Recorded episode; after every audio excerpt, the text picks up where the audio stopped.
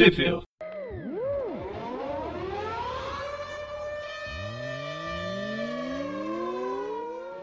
Bem-vindos a mais um Tweep View. Eu sou o Presto. Eu sou o Breno, tudo bem? E hoje tá só nós dois para falar de uma revista muito pequena, é quase um tweep now, de uma revista sem texto.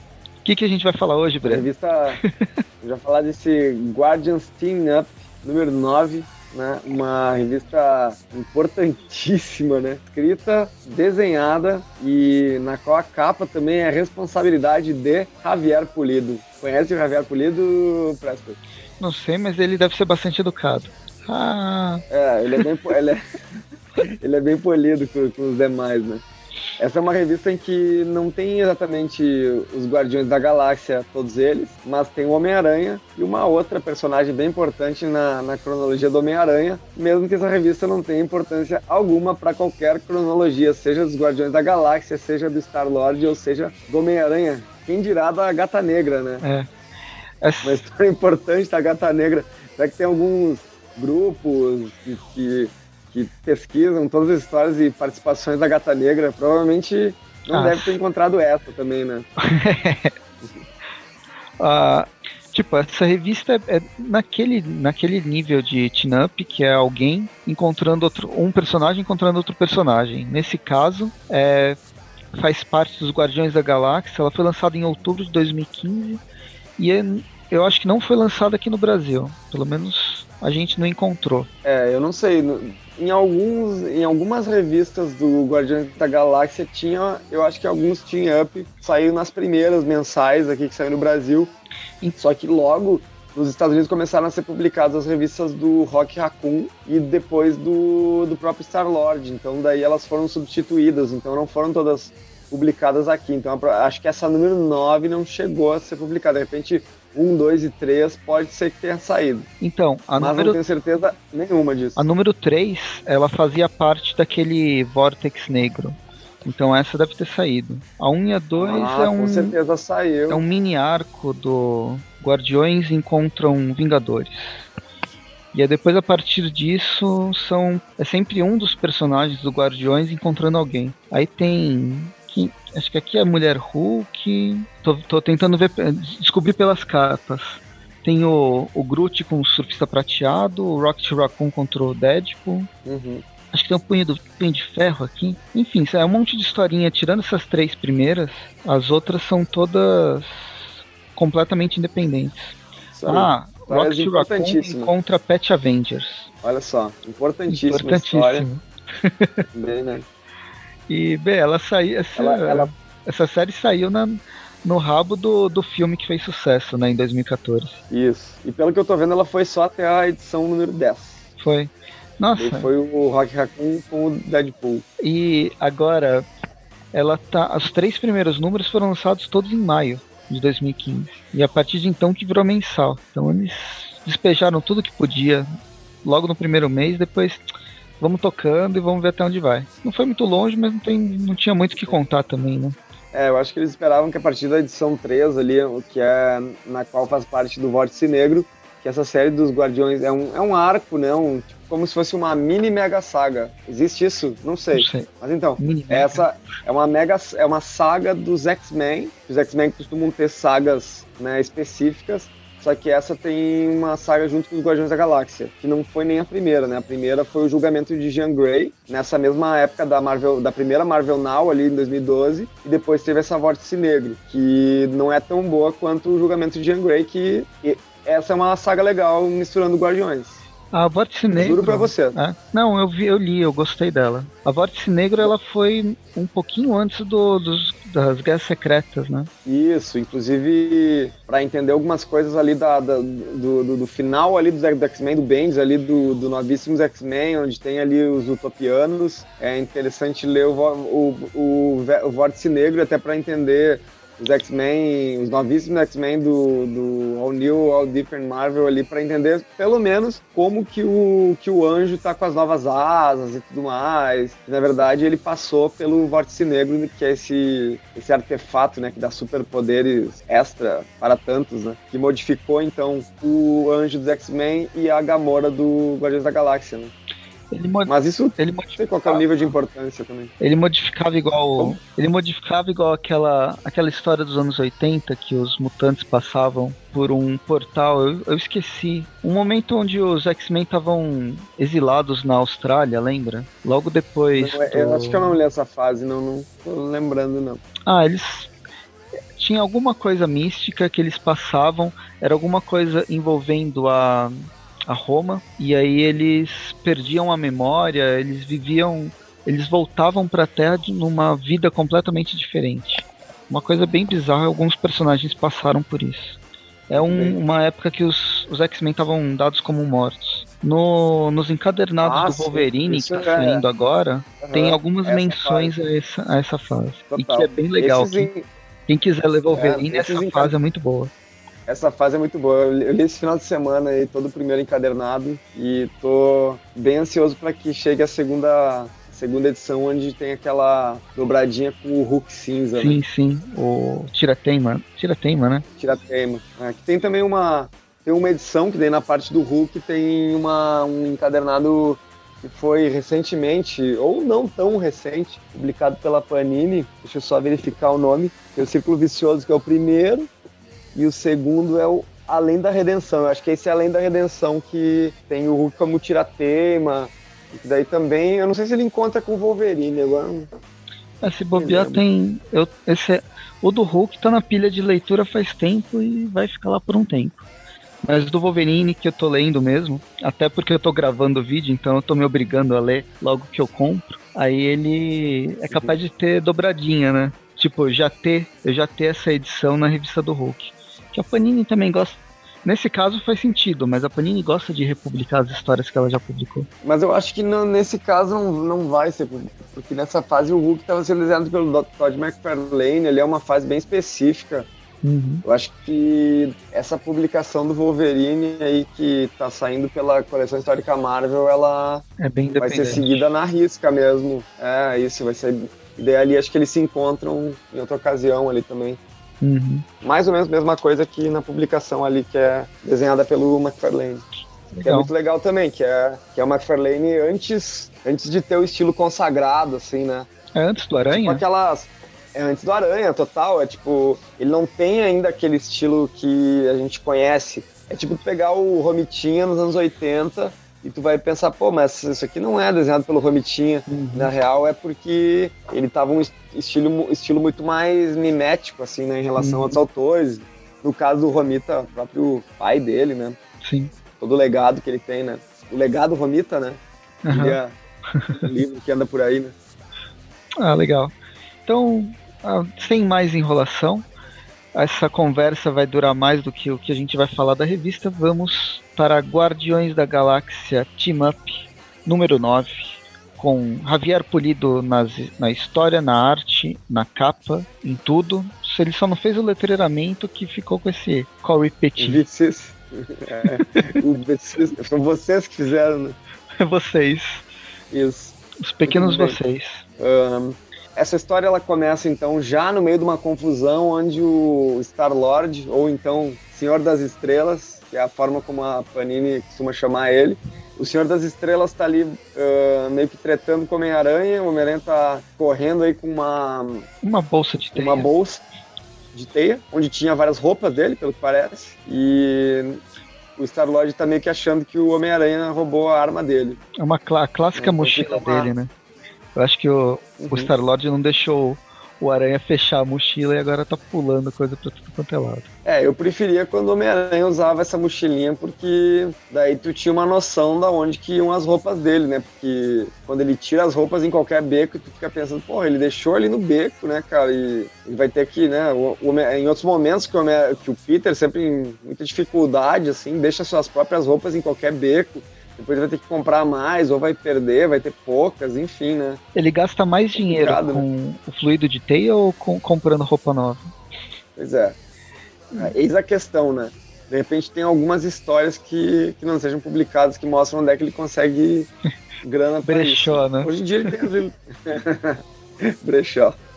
Muito bem. Eles ficam brigando e tem muito. Essa história ela tem uma, ela é meio monocromática assim entre tons de cinza e vermelho no primeiro momento. Depois entra tons de verde assim muito, é, muito focados assim quando entra uma verde e azul assim. Dá para dizer que eles o, Mas... o artista aqui, qual é o nome dele mesmo? O Polido, ele gosta de saturar Polido. bastante, né? A, a imagem. Todas as cores. Isso, é. As poucas cores que existem, elas são bastante evidentes. Trabalha bastante com, com é, preto, é, um de... é, com sombra. Isso, é um né? desenho, de certa forma, minimalista, né? Uhum. É legal que ele trabalha com sombra, mas sem com sombra sólida, sem querer trabalhar com, com ranchura. Isso, é no caso o, a silhueta, né, uhum. dos personagens. Ou mesmo quando tá com colorido, é, é, uma, cor, é uma cor sólida também. Você vê profundidade nas, nas dobras, mas não no. Não existe uma sombra. Isso. É bem cartunesco, né? Uhum. Eu gostei, gostei da arte. É bem, é bem interessante. É, divertido. Enquanto eles estão brigando, tem algum momento ali que o Homem-Aranha um, tá desviando aí da, da, dos tiros que o Star-Lord, né, disparando contra ele, como se quisesse matar o Homem-Aranha, né? Lembrando que não tem outro registro, assim, de encontro entre o Homem-Aranha e o Star-Lord, a não ser em Guerras Secretas, né? Que eles estão na mesma nave, né? Eles estão na, na barca juntos, né? Embora não troquem nenhuma palavra, porque ninguém sabe exatamente o que, que o Star-Lord e até o mesmo Homem-Aranha estavam tá fazendo naquela, naquela barca, né? Eu acho que era editorial mesmo. Olha né? só, então, acabamos precisava de... ter Homem-Aranha. Acabamos de descobrir qual o momento cronológico dessa revista alguns segundos antes do fim do mundo. Os dois já estavam juntos, Exato. a nave estava lá do lado, puta, corre pra lá. Por aí. A não ser pelo fim dela, que acho que o Homem-Aranha sai, assim, não acontece. É porque é, essa história ela se passa, é importante dizer, ela se passa no último dia do ano. Uhum. É, é, Uma, uma edição que a gente tinha que ter deixado de... pro, pro ano novo. Isso, a gente tá adiantando demais, né? Tem uma parte aqui que ele tá, então, Uh, o Aranha pre... a arma do Star Lord. E aí o Aranha consegue prender o, o Star Lord. Eles é, finalmente quando o, o Aranha pergunta para ele aí Star, Star Wars, aí Guerra nas Estrelas, começa a falar por que que está tirando em mim? E por com uma tecnologia holográfica mostra um Homem-Aranha que o Peter jura que não é ele, roubando a arma de dentro da, da nave do, do Senhor das Estrelas. Exato. Claro que ele fala que não foi ele, mas de certa forma ele diz que ele pode imaginar quem fez isso. Ninguém sabe, né? Ele, ele tem um histórico. né? O histórico dele não é Ninguém bom. sabe, né? Mas como que ele, ele fala, não, eu posso imaginar quem tá por trás disso, né? Como Ué, ele, que ele presumiu isso, né? Ele fala pro, ainda pro Star-Lord, me siga, por favor, eu prometo que não vai ser nada maior do que duas horinhas, né? Duas horinhas tem... vindo atrás de mim, né? Ele tem vários clones. Algum deles foi, foi o cara que roubou. Se não fui eu. É. Muito bem. Daí, aí tem, aí vem o nome da, da, da revista, né? Da história. É Armas Guns e Foguetes. Guns and Rock, uhum. Rockets. E eles estão diretamente indo para o Long Shot Club, que é uma casa noturna, passa do, tipo um pavilhão abandonado. Do ex-X-Men, né? ex-X-Men, é, ex-herói do Mojo Verso. É, espero que não seja a danceteria da Mary Jane, né? a boate, porque senão vai ser destruída, né? Não, a não danceteria sei. dela fica no, numa, numa cobertura, lembra? A não ser que abriu franquia. Aí é outro, outros 500. É. Ah, vai, vai, ser destruída de qualquer forma, se for isso. Né? Bem, aí eles vão. E eles vão lá, né? O, né o, em algum momento, né? Como era de se esperar, o Homem-Aranha desaparece, né? Quando eles entram lá, o Homem-Aranha desaparece, né? Deixa o Star-Lord a ver navios ali dentro e não sabe nem para onde ir. Quando vê, ele acaba entrando na boate. E daí entra um tom de azul jamais visto nessa revista, em tons de azul e rosa, e ele vê as luzes, e daí a gente entra numa ataque epilético. de desenhos que não, é, que não tem nenhuma fala a partir de agora, né? Então ele tem bastante coisa. O, e a gente vai, vai vendo assim no, no que dá no, no, passar dos quadrinhos, que ele entra, pra, ele entra lá. Primeiramente se, se incomoda com o barulho, com as luzes, pensa em sair, mas ele olha para trás, vê umas meninas dançando, se interessa, passa no bar, compra um drink. Quando o cara pede para ele pagar, né? Muito legal, o cara, a mãozinha, né? Essa parte da arte é muito boa, né? Tá nessa ele linha. Chega do... lá, pede depois é muito bom, essa parte é muito boa. Do, Gavião Arqueiro, parece que a Marvel É. resolveu dar liberdade pra fazerem outras coisas, pra fazer uma arte experimental. Com certeza. Pelo menos nessas edições completamente desconexas do, do mainstream. Uhum. É, e ele lembra realmente Gavião Arqueiro e de repente outros. Quem é mesmo o autor do Gavião Arqueiro, o, o artista? Peraí, deixa eu puxar aqui que eu já vou dizer. É o David Aja. David Aja. E haja talento, né, pra fazer esse tipo de narrativa, não é mesmo? Sim. Então ele chega ali, ele não tem. Ele só tem uma grana interestelar pra, pra pagar. Daí o cara do bar ameaça ele, porque ele não vai pagar, mas daí do lado dele aparece a Felicia Hardy e ele meio que dá um chavequinho nela, porque vê que ela tá passando o cartão. Ela passa o cartão pra ele. Bem, É isso, ela passa o cartão pra ele mesmo? Acho que sim, né? passa. Mas você tá, você tá se, se adiantando, porque nem ele, nem a gente sabe que é Felícia Hardy. Chegou uma loira num vestido preto, Ah, desculpa, é verdade. É verdade, ela tá bem. com uma roupa normal. tá- Isso, ela tá numa roupa de noite, assim, né? Então. E nem a cor do cabelo dá Não é pra ver aquele- por causa do dessa, dessa coloração. Ele só tá trabalhando com tom de azul, né? Isso. Essa parte da arte tá muito bonita e Tá. acho que tá numa, tá numa sequência, assim, bem, bem divertida de acompanhar. Dá vontade de ter isso aqui impresso. Tu não ficou com vontade de ter isso aqui impresso? Uhum. Não, gostei, achei bem legal. Eu acho. Eu gosto de história em quadrinhos, obviamente. Mas eu gosto quando tem essa, essa forma diferente de contar a história que simplesmente com os quadrinhos, né? Essa história muda. Uhum. Que realmente tem que ter um domínio de, Legal, na- de narrativa e tem que saber brincar com os enquadramentos e a quebra dos, dos quadrados para não ficar aquela coisa monótona e ao mesmo tempo passar o ambiente e, e ser divertido, né? E aqui tá pegando o ritmo Exato.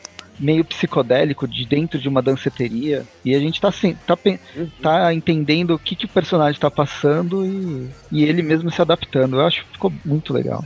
Exato, tá bem legal mesmo. E aí a gente continua nessa nessa pegada danceteria, até que uma hora ele vê uma coisa estranha da pro- provavelmente da mulher que ele tava que ele tava dançando, saindo, entregando uma bolsa pra alguém, depois que ela recebe um telefonema. Na verdade, eu acho que ela, tá na- ela não tá entregando a bolsa, pelo que eu entendi. Na verdade, ela tá pegando a bolsa dela pra sair. É, sim. E, e ela parece que ela, ela, Ela recebeu Ela- um recado, né, um- pelo celular. Isso. Mas antes disso, lá no início da página, parece que ela, ela sente um, ela, ela sente um cheiro, né? É, é, deve ser ela. Eu entendi, não entendi o que, que seria isso exatamente, porque ela ainda vai dar uma dançada antes, né? E o Starlord tá perto dela e tá suando, né? Tá, tá curtindo ela, né? É, talvez ela tenha Enfim. sentido esse cheiro. É o Sil. É o. Enfim, ela sai e por fora da, da- dessa, desse bar aí, dessa, desse rolê, é, Me diga, por que que as pessoas azuis, elas... Por que, que as pessoas saem dessas boates sempre pela, pela saída de emergência mais perigosa possível? Ninguém aprendeu com a morte dos pais do Batman. É, Não se sai meio pro beco. esquisito mesmo. Bom, ao que tudo parece, ao que tudo indica, ela sai desse lugar, ela tá de salto alto, quando ela sai, ela tira os sapatos, que ela já tá, de, ela tá descalça, ela faz ali uma troca de roupas rápida, que até, de certa forma, tem uma tem alguns quadrinhos com um pouco de sensualidade, assim, eu diria, né, mostrando o cantinho do sutiã, mostrando ela de costas só vestindo né, lingerie. E logo ela pega então a, a roupa de gata negra, a gente descobre por fim que ela realmente é a gata negra e ela está com a arma do Star-Lord. E Ela mostra isso pro leitor, né? é, pra- praticamente. E antes que a gente passe, eu tinha cortado o Breno, mas o Breno ia falar dessa mudança de cor quando ela saiu da, da danceteria azul pro beco que volta a ser cinza, volta a ser preto. E com alguns Um detalhes um de vermelho. Esse vermelho Essa é narrativa de importante do- cor, ela é bem massa. É bem legal isso. Uhum. A arma tem um vermelho também, né? E aí eu- a, a página termina com uma mão segurando e falando, é, falando para ela não que ela não sabe o risco que ela tá correndo, né? Passando a página, eles ele fala: essa arma é minha. Nisso a gente já presume que se trata de Star-Lord, né? Eles começam meio que a brigar. Só em sombra, Ela, isso, só a silhueta dos dois. Eles lutam, lutam. Ela perde lutam. a arma, né? Porque ele dá um. Mas ele consegue derrubar. é- é- Ela consegue derrubar ele, vai atrás da arma, que ela tinha derrubado. Ele derruba ela, os dois continuam brigando. Dentro das silhuetas tem algumas posições que, que remetem posições sexuais, meio que fazendo um trocadilho, provavelmente, né? É bem sexual essa, essa parte. Até que alguém interrompe isso que poderia estar tá poluindo a mente dos leitores aí, e alguém, uma voz diz o seguinte: Ok, ok, gatinha, você é um. Just, justamente no tempo, você é uma profissional. Demonstram que são os, os capangas, né? É, e no caso, na, eu tava esperando na verdade, que são... algum gangster mais conhecido, tipo Cabeça de Martelo, ou qualquer um, mas chegam uns gangsters genéricos e pegam e levam a arma, né?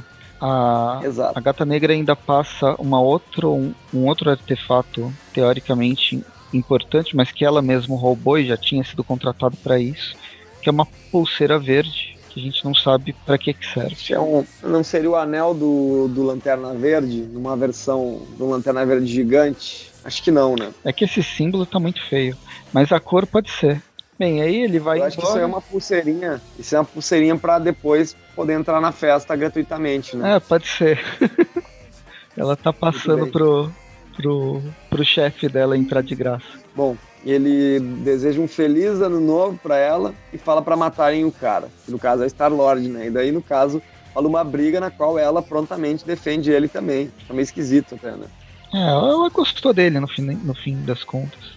Aí um quadrinho é ele batendo, outro quadrinho são os dois batendo, e o terceiro quadrinho o Aranha chega também, batendo em todo mundo. Isso aí. Então, e eles ficam temos... batendo em todo mundo, até que não sobra mais ninguém. Até que não sobra mais ninguém, e aparece um novo Homem-Aranha. O clone, finalmente tão esperado, ladrão de armas espaciais. Provavelmente seja o Ben Healy, que não estava morto, ou então o Aracnocida, também não estava morto, ou de repente um, clone genérico aí, né, que que também não estava morto. no final das contas, não era nenhum deles, né? No final das contas, era um. Ele, ele acaba dando um tiro no Homem-Aranha, outro na Gata Negra, e ele se revela ser um agente, um agente da, da Hydra. Mas é muito legal ele. Surpresa! ele, muito tarde, tu, você também, garota. Garota, gatinha, né? Kitty Kitty. Muito bem. O... Eles dão uma batida na cabeça do Star-Lord, na qual faz ele lembrar da infância dele, parece, né? É, que ele estava com muita fome. E tem uma participação especial da Gamorra brigando com ele. Ah, verdade, não tinha percebido. Era a Gamorra. Essa sombra Logo ele... verde Exato. No final, ele acaba meio que desmaiando. Quando ele acorda, ele tá preso numa cadeira, enquanto o Homem-Aranha está preso em uma plataforma. Aquelas plataformas 007, estão... onde um laser vai cortar ele a qualquer momento. Uhum. Eles estão meio que numa comemoração da Hydra, dizendo que esse é o tempo de mudanças, dizendo que todas as coisas estão no lugar, agora que eles têm as armas. É, é, que é esse é o ano, do, o ano da aranha. Né?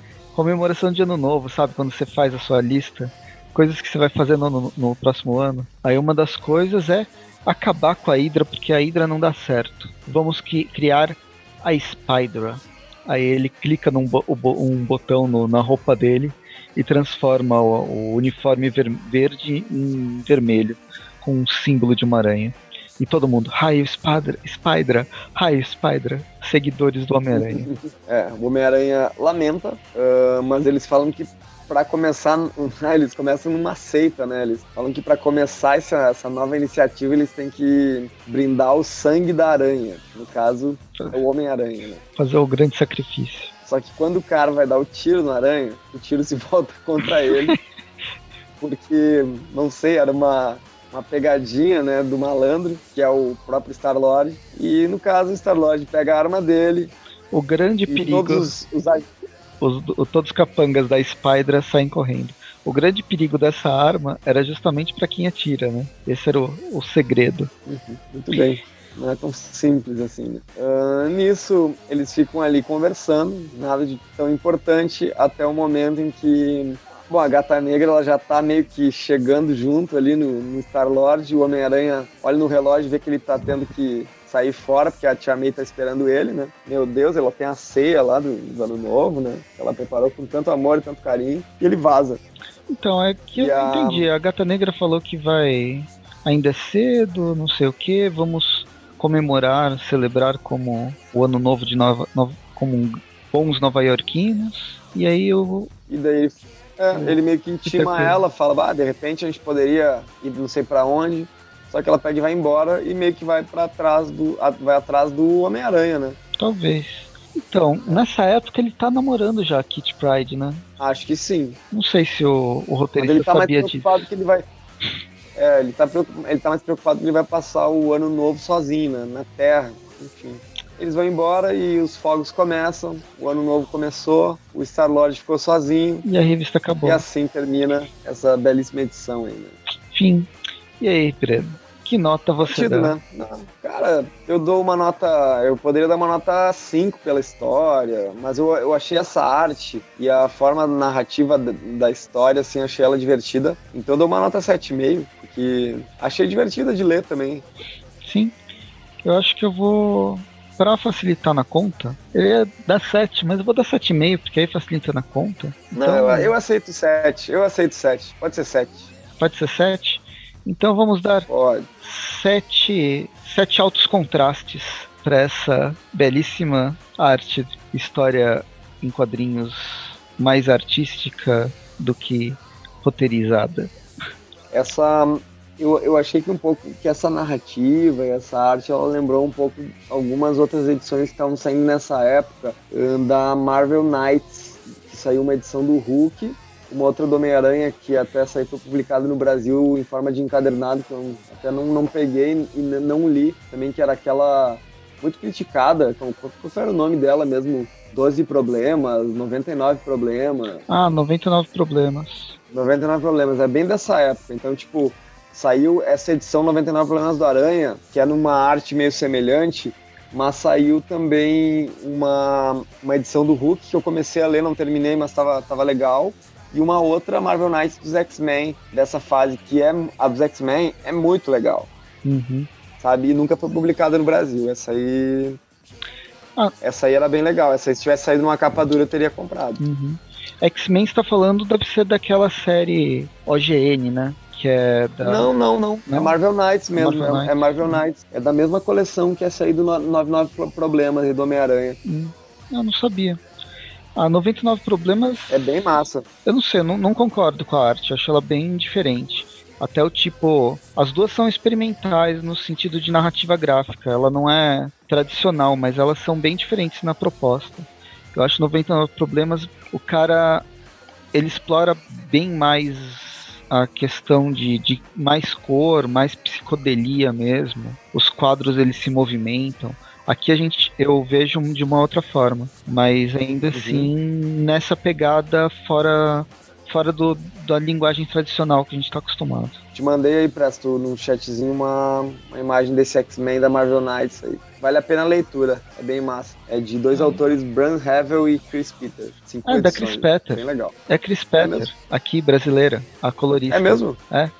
Ah, que massa. Eu tenho uma dessas edições que é com o autógrafo dela. Agora que Do você me mandou, da- é do X-Men. Eu, comprei numa numa Comic Con, é, sabe?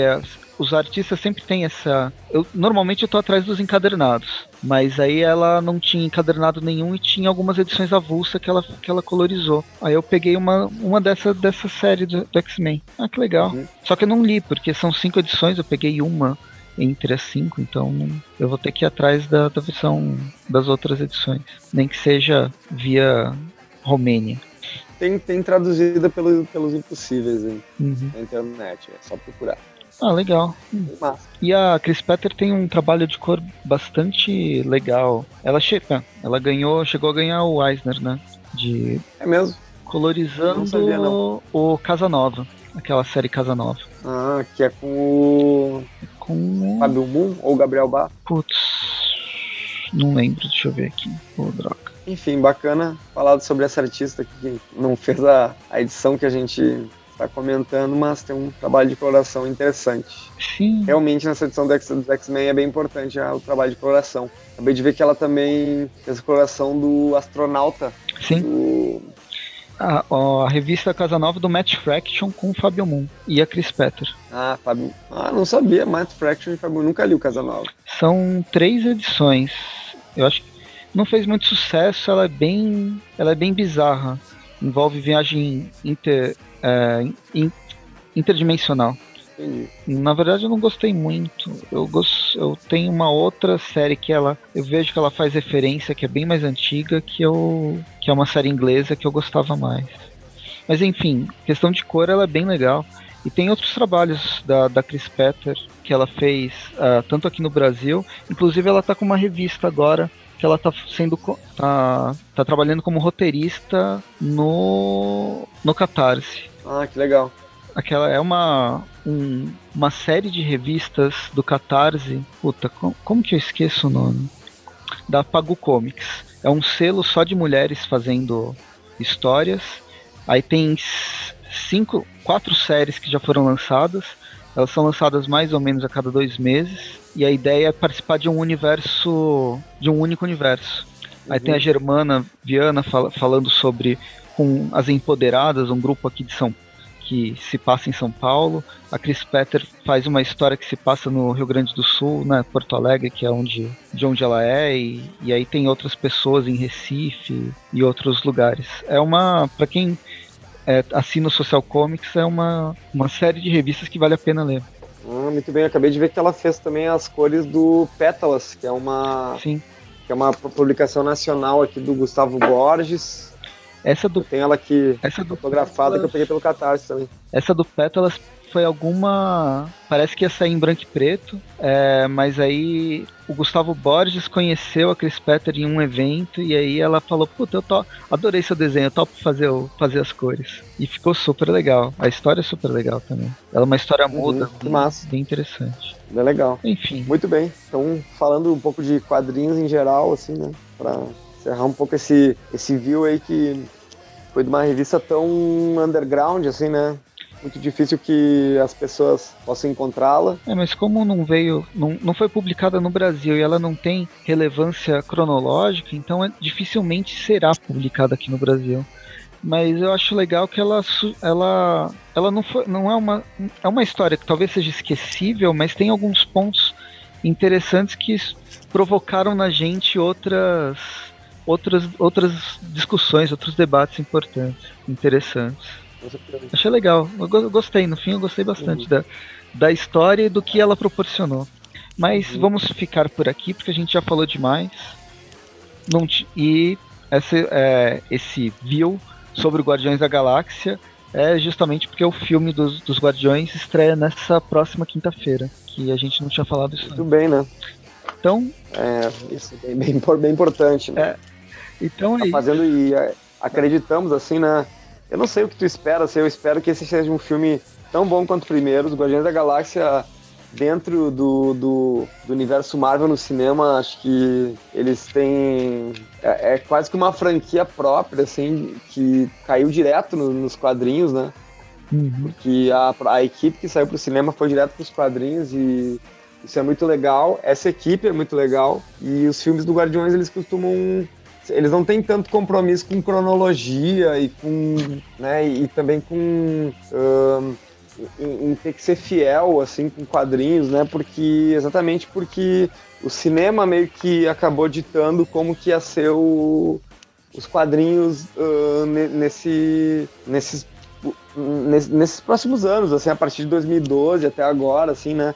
Então eu acabo que respeitando até um pouco mais a franquia dos Guardiões da Galáxia, até mesmo do que os próprios Vingadores, que volta e meia, tipo, a gente fica tão feliz quando aparece uma referência ali no filme do Thor ou no próprio Guerra Civil, uma frequência que lembre mais ou menos os quadrinhos. O Guardiões ele não tem muito bem esse compromisso, né? Ele, ele não, tem um compromisso tão forte que nem, por exemplo, vai estrear o Homecoming do Homem-Aranha e a gente fica, pô, tá, a gente entende, né, que várias coisas são adaptadas, uh, mas até fica meio chateado porque algumas outras coisas não tem como adaptar, até porque é dentro de um universo bastante paralelo e diferente, né, do, do, que a gente vê nos quadrinhos, coisa e tal, né, acho que eu, eu acabo sentindo bastante prazer vendo esses filmes do, do Guardiões e bem feliz que vai estrear esse próximo, porque ele não tem esse compromisso, assim, sabe, tipo, com, com a cronologia dos quadrinhos, eu acho.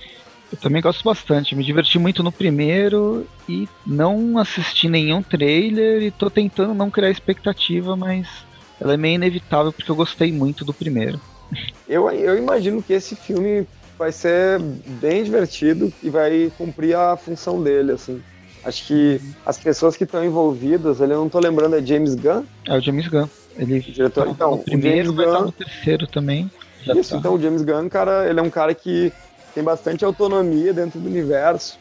E é bem o que eu tava dizendo, ele não tem esse compromisso com o. de, de, de fazer. Não, é, a- até. Ele até entrega mais fanservice do que o próprio. do que o próprio leitor tá solicitando, né? Uhum. Ele. Ele acaba, tipo, a- até no primeiro filme, assim, onde tem bastante. onde ele brinca bastante, assim, né? ahn, é exatamente porque tem uma liberdade pra isso, assim, né? Não é que nem fazer um Vingadores, né? Mas é isso. Então, ficamos por aqui. A gente se vê no próximo View ou qualquer outro, qualquer outro programa ou qualquer outro texto. E até mais. aí. Muito bem. Então tá, valeu, um grande abraço a todos. Inside of me. Girl, you just don't realize what you do to me. When you hold me in your arms so tight, you let me know everything's alright.